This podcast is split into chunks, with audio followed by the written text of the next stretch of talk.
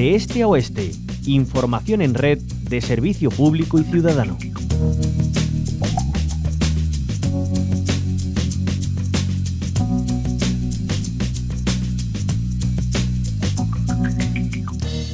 El Tribunal Supremo ha admitido a trámite el recurso de Greenpeace y Ecologistas en Acción contra el plan hidrológico del Tinto, Odiel y Piedras. Ambas organizaciones ecologistas daban este paso ante la constatación de que las medidas aprobadas en ese plan podrían llevar a la cuenca al colapso hídrico, llegando a vulnerarse el derecho humano al agua en algunas de las poblaciones que forman parte de, esa cuenca. El plan hidrológico fue aprobado el pasado 18 de julio en conjunto con los planes de las cuencas mediterráneas internas de Andalucía y con el del Guadalete Barbate. Vamos a conocer los motivos con Luis Berraquero, coordinador territorial de Greenpeace en Andalucía. ¿Qué tal Luis? Muy buenas tardes.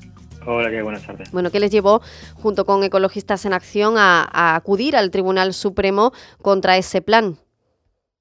Pues bueno, es que las propias medidas, como has dicho tú en la introducción, en la introducción, eh, podrían llevar a la cuenca a un colapso hídrico. Parece mentira que, se planifique eh, llevando a una de las cuencas que aparentemente está en un estado eh, excedentario a que llegue a una situación de déficit estructural. Por mm. tanto, una de las cosas, por ejemplo, que, que, nos hemos encontrado en la planificación es que no contempla las reducciones de aportaciones que establecen los propios escenarios de cambio climático que ya están previstos en la cuenca. Eh, entonces, eh, están planificando un agua que probablemente con un nivel de certidumbre bastante alto no van a disponer de ella. Eh, eso por un lado. Por otro lado, nos sorprendía muchísimo, y esto es lo más alarmante, que es que se duplica, la, el, el plan prevé duplicar la superficie de regadío. Eh, y bueno, esto es de los pocos planes de, a nivel estatal que, que plantea una, un incremento de superficie de regadío tan grande. Eh, y bueno, nosotros consideramos que, que esto está, mm, que la, que la previsión de recursos hídricos que, que plantea el plan está falseado. Eh, no tienen eh, no, no, hay seguridad de que se vaya a contar con esto, por eso que os he contado de, de los, de los, del cambio climático y aparte mm. porque cuenca porque cuenta con, con una serie de recursos que se transfieren desde la cuenca del Guadiana eh, que, que, que eh, vamos que no que no son de la propia cuenca, ¿no? Entonces parece que una, una situación que se hizo que, que estaba que una serie de trasvases que algunos de ellos se plantearon como una situación transitoria, de repente se hacen ya normas, incluso se incrementan, ¿no? Entonces, por una serie de, esta serie de cuestiones, nosotros nos planteamos que este plan debería de, tener un recurso ante el Supremo. Eh, Luis eh, Berraquero, parece que vamos a tener que cambiar el refrán y decir con los regadíos hemos topado, ¿no? Porque que muchas veces cuando hablamos de temas de agua, eh, en el trasfondo de la cuestión está cómo armonizamos la cantidad de recursos disponibles, ¿no? Con, con la demanda, en este caso, agrícola, ¿no?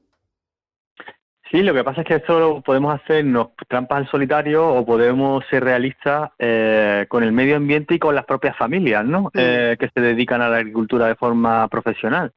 Eh, porque igual se puede, se podría producir un efecto llamada en un en un contexto, por cierto, en el que ya hemos visto que por desgracia es famoso el, la zona de, la corona norte de Doñana, incluso la, la zona, algunos de los pueblos que son pertenecientes a esta cuenca, eh, son famosos por, por la cantidad de, de pozos ilegales que hay, ¿no? Eh, y eso por un lado. Por otro lado, eh, hay que tener en cuenta que es que mm, o una de dos, o nos empezamos a, acoplar la demanda a los recursos disponibles, o van a ser las sequías o, y por las que van a regular quiénes se pueden dedicar a la agricultura.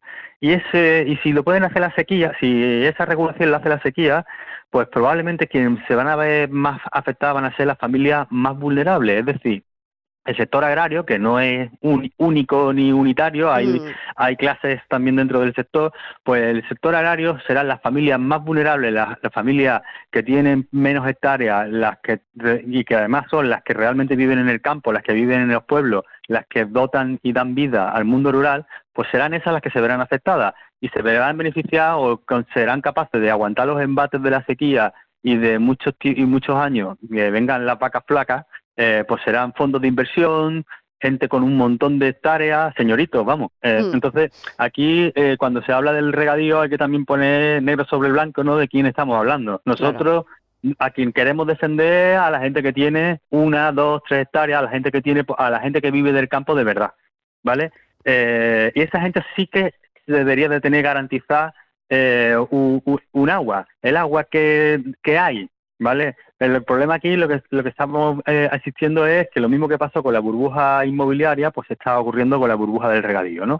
Y hay un montón de, de empresas, incluso a veces fondos de inversión extranjeros, que están eh, mm, bueno, que están metiendo ahí eh, su dinero porque lo ven en una especie de activo refugio en un contexto internacional en la que hay otras inversiones que son mucho más volátiles. Pues hay que diferenciar en esos tipos de, de modelo de agricultura y de regadío, que no todo es lo mismo. Luis Berraquero, coordinador territorial de Greenpeace en Andalucía, muchísimas gracias por acompañarnos como siempre. Venga, hasta ahora.